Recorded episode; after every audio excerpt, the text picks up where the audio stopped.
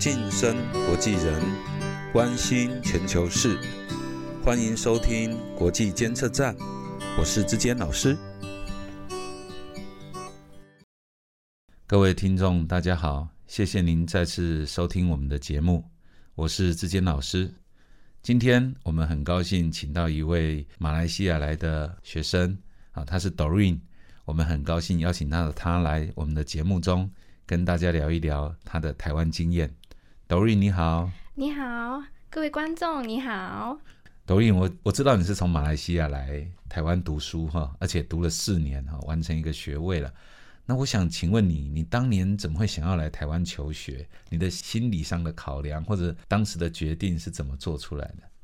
嗯，因为我在高中的时候我是读商科，然后我发现哎，上课真的超无聊的，就是老师讲课就是坐在那里开着书，然后老我们都在睡觉，然后我就想说。嗯，就是我的生活超级就是缺了一个什么，所以我就想说要想要尝试冒险，就是接触新的东西。然后对我喜欢语言，然后如果要在马来西亚继续。读语言的话，嗯，大学只能够读嗯中文，要不然就是英文，要不然就是马来文，所以我就嗯决定来台湾学个德文这样。哦，很特别。那你这个决定，家人一开始就很支持你吗？还是会有一些担心或者是别的考虑？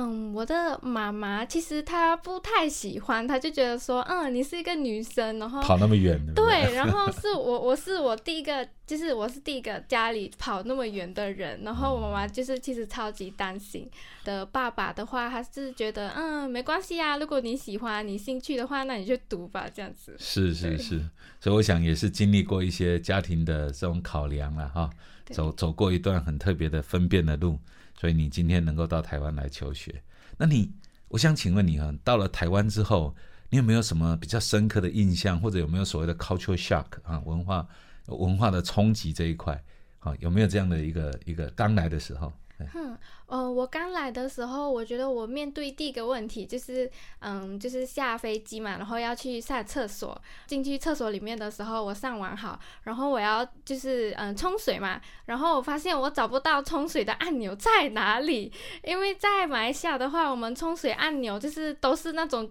那几种款式就是一样的，然后可是我发现我来台湾之后，哎，好像都不一样，有拉的，有按的，然后按的地方好像都不一样，还有它的哦，对，所以我觉得，然后有一次我的朋友跟我说，哎，你为什么上厕所上那么久？然后我就跟他说，我找不到那个冲水的那个按钮在哪里。哦，你这提醒了我了哈，我们校园中有很多。国际的学生呢？我现在发现，因为我们常在上课会听到那个紧急求救铃响起来哈，我现在知道为什么，因为应该是有一些学生会把那个当成是冲水的按钮啊，可能可能是啊，我听你这样讲，哎，这是一个很有趣的经验哈。对，我也我也很好奇，就是从你的经验来看哈。台湾人对马来西亚有没有什么刻板印象？是你觉得其实是不太正确的？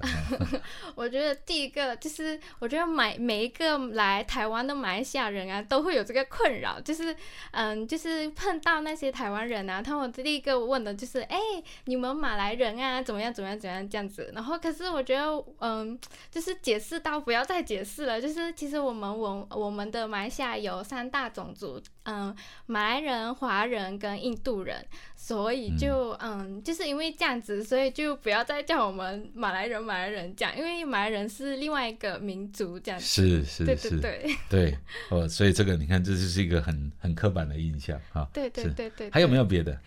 嗯，接下来一个就是啊，他们都会说，嗯，哎，你们中文讲的很好哎，然后怎么样怎么样，是不是学的很辛苦啊，什么之类的？其实我们嗯，华人嘛，就是我们的祖先从大陆来了以后，嗯，他们会觉得，嗯，他们的语言是一个很重要的东西，所以会很努力要把它保存下来。其实来到马来，祖先来到马来西亚之后，他们都会开始把中文传授下去，就会教中文。所以我从小嗯幼稚园开始吧，就开始学中文啊、英文啊，还有马来文这样子。是，所以其实，在你很小的时候，其实华文就是你啊，中文就是你家庭当中一个很重要的沟通的工具，对不对？对对对，它是我的母语。是，所以这个是我们常常就是一个错误的印象哈。我觉得这个这确实也是很对的。那还有没有再多介绍一点？嗯，还有的就是有有一个就是很常台湾人会问我的问题，就是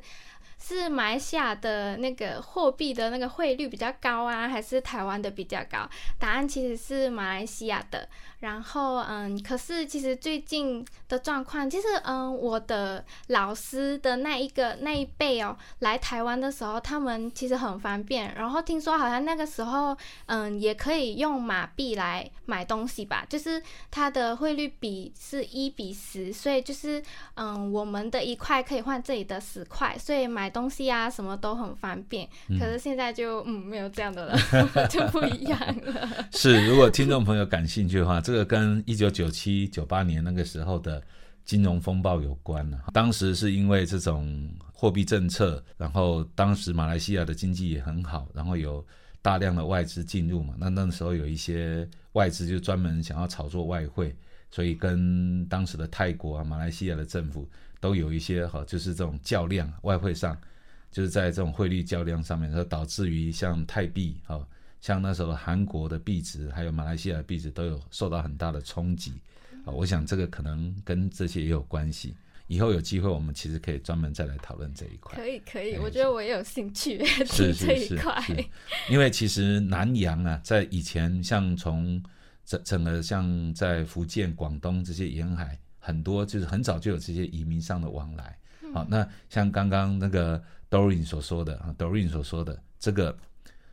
文化上面虽然距离上有些远，国籍上属于不同的国家，但其实在文化上面他们是非常亲近的啊，甚至他们可以说是一个文化的开枝散叶啊，在不同的枝枝叶上面啊，但是在同一个根啊，分享同一个中华文化的根，所以你可以看到他们对于语言、对自己文化的保存的重视，他们对家庭的观念，其实都跟我们没有两样。甚至我在想，有些地方可能保存的更有啊华人文化的那些特色跟传统啊，这个可能是我们不能够用一种单纯用一种哈外国的角度去看待的地方。我不晓得这是反向回来问哈，如果你觉得马来西亚人对台湾是不是也有些什么刻板或者是错误的印象，要不要给我们介绍一下？好。嗯，其实马来西亚人对对台湾的印象，第一个印象就是是一个旅游的地方，推广的非常的好，所以就觉得这个很好。反正就是想到台湾，就是啊夜市啦，然后旅游啊之类的这样子，嗯。但是你实际不觉得，对不对？嗯，我的话，其实我也是这样觉得，哎，就是来台湾就是要去玩，去夜市这样。是是是，这个是夜市，确实好像变成台湾的另一个一个很有特色的东西。是我其实曾经请同学做过一个作业哈，在国际观这门课里面，请他们用十五个名词，选择十五个名词，这十五个名词如何来代表啊台湾的文化或台湾的特色这样。那你知道不同的学生有不同的选择，可是没有一个例外，全部都会选择夜市，以至于后来我不得不逼同学说，最好不要选这个词了，跟这个词泛滥了哈。那我想夜市可能是最容易看到，可是其实像我也会提醒同学们哈，像台湾的宗教文化也很特殊，我们在譬如是像刚刚结束的这个妈祖绕境的活动啊，这个是很特别的台湾的一种地方的特色。可除此之外呢，从宗教上再往下延伸，你也可以看到台湾是一个各种宗教可以和平相处的地方。我常说，如果你在台北市台大附近那个新生南路上面，你可以看到全台湾最大的基督教的教堂、最大的天主教的教堂，还有最大的穆斯林的教堂，他们就在附近左右，然后彼此和平相处，没有任何的问题哈。这个可能也是台湾文化当中一个很大的特色啊，比较不容易在短时间之内被发现啊。那你还没有看到，还有没有想到别的？哦，还有一个就是。一个模特很出名嘛，他叫林志玲。哦，是是。对，然后所以我们马来西亚人会觉得，哎，台湾人是不是每个人说话可能都有点嗲这样子？所以，对，所以就，可是我发现我来了之后，哎，其实也还好啊，就是嗯，可能真的是一个，只是一个刻板印象。是是是是是。如果外国人都认为台湾人都像林志玲那么美，我觉得这也是一个不错的想象啊！哈，不错，对啊。不过就是我们可以看到，现在这种电视和电影这种影像传播的能力，真的在这个时代是无远佛界哈。我自己看到台湾人对于像譬如说韩剧啊、日剧很流行哈，然后我们就会发现，像以前那个，我记得我看了一个电影叫韩国的大长今啊，然后。这个剧情呢结束之后，我发现好多地方都开了韩国的这个这个食品哈。哦，这那个 那个烤肉啊，什么 kimchi 啊，还有那个什么，我想很多学生可能没有学过韩语，可是也都能够用韩语或日语啊讲几个菜的名字哈，那好像对大家都受到这样的影响，所以看来如果以后这个台湾的台湾的这种文化力要要宣扬出去。可能在这种人物啦、剧情啊，哈上面可以多拍几个有特色的这种 这种影像哈，可以传达的很远哈。嗯，那还有没有别的呢？哦，还有另外一个就是。因为我们都有在看那个台湾的小说，就是进嗯，然后中文的嘛，对，然后是繁体的，嗯，比较印象有比较深刻的是那个下课后，然后就去吃饭嘛，吃饭好之后，然后开始因为要认识新的朋友的，然后要联谊嘛，然后就开始把那个机车的钥匙拿，大家的全部都集合起来，然后混混在一起一下，钥匙游戏，对对对，然后再选一选，然后看谁要再去哪里玩什么。之类的，就是印象就会比较深刻。我就觉得哇，原来台湾是长这个样子的。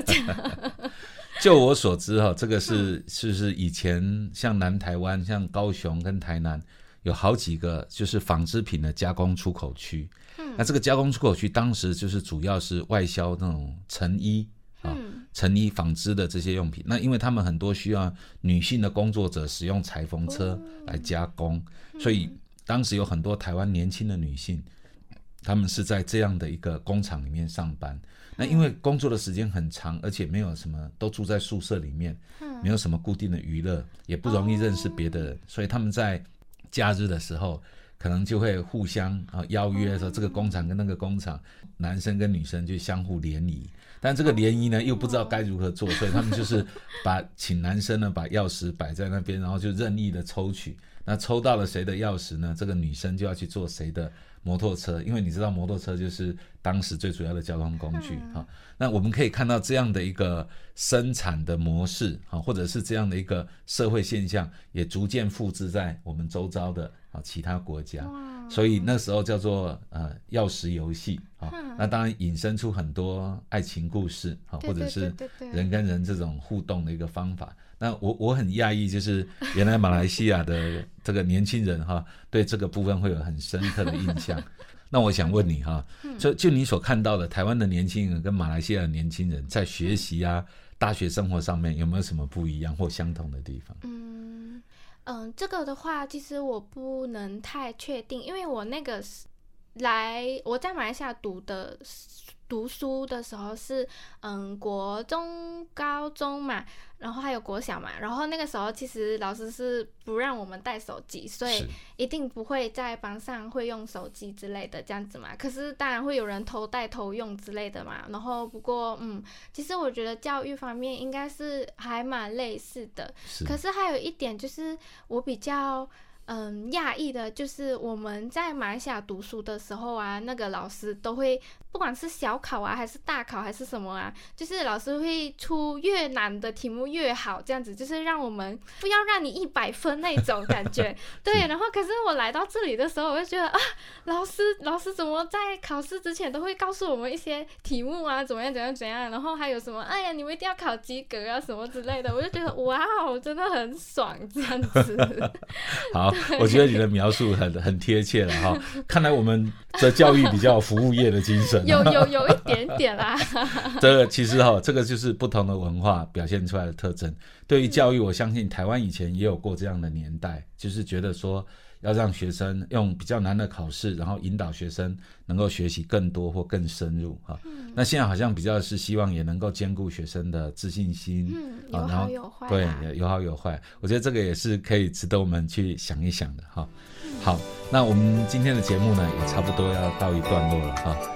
如果你喜欢这个节目的话，就别忘了订阅我们，给我们五颗星。你们的支持是我们持续下去的动力哦。国际监测站，我们下次见。